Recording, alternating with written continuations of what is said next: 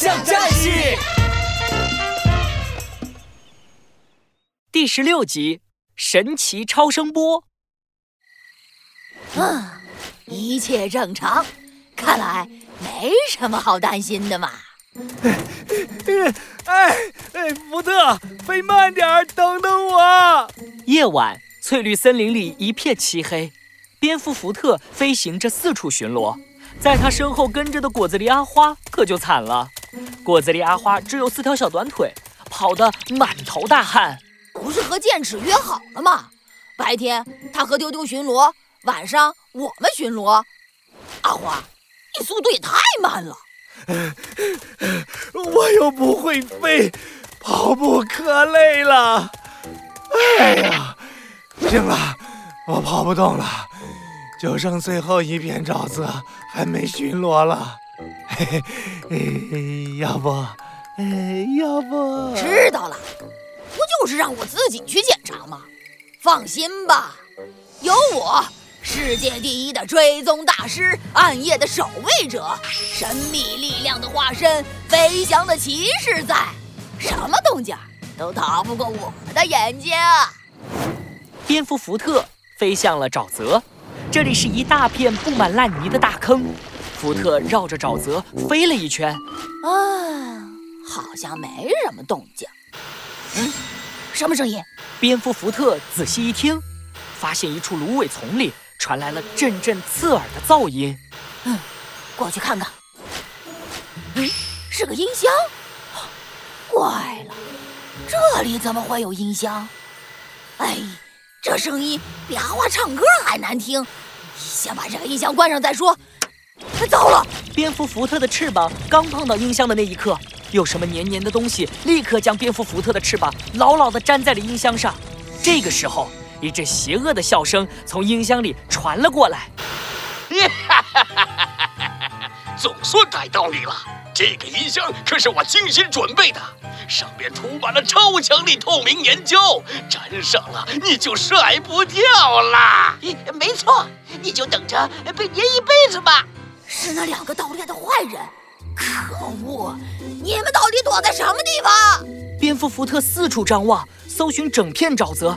可哪里都没有胖老板和瘦黄瓜的身影。你找不到我们的，因为我们根本就不在这里。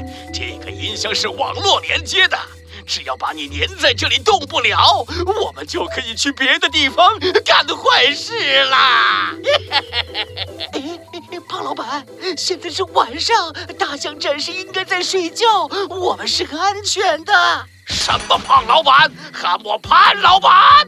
没错，趁大象战士在睡觉，割了他的象牙，我们就要发财啦！对了，那头蝙蝠怎么办？怕什么？这个音箱有一对，声音是接通的，他说话我们都听得见。再说了，那头蝙蝠又动不了，能拿我们怎么样？你们可恶！居然敢小看我世界第一的追踪大师，暗夜的守卫者，神秘力量的化身，飞翔的骑士！看来我得用上绝招，好好收拾你们了。蝙蝠福特努力地挥动翅膀，但音箱实在太沉了，无论他多用力都飞不起来。就在这时，芦苇丛动了动，一只老鼠钻了出来。老鼠，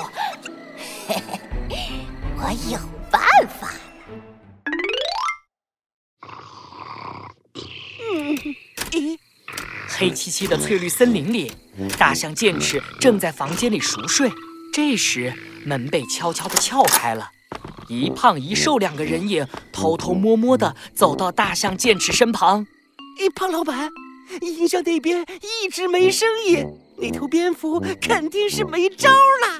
嘿嘿嘿嘿，象牙是我的了，瘦黄瓜，动手！好嘞！呀！瘦黄瓜刚刚拿出斧子准备砍象牙，大象剑齿突然睁开了眼睛，长鼻子用力一甩，斧子顿时掉到了地上。你怎么没睡？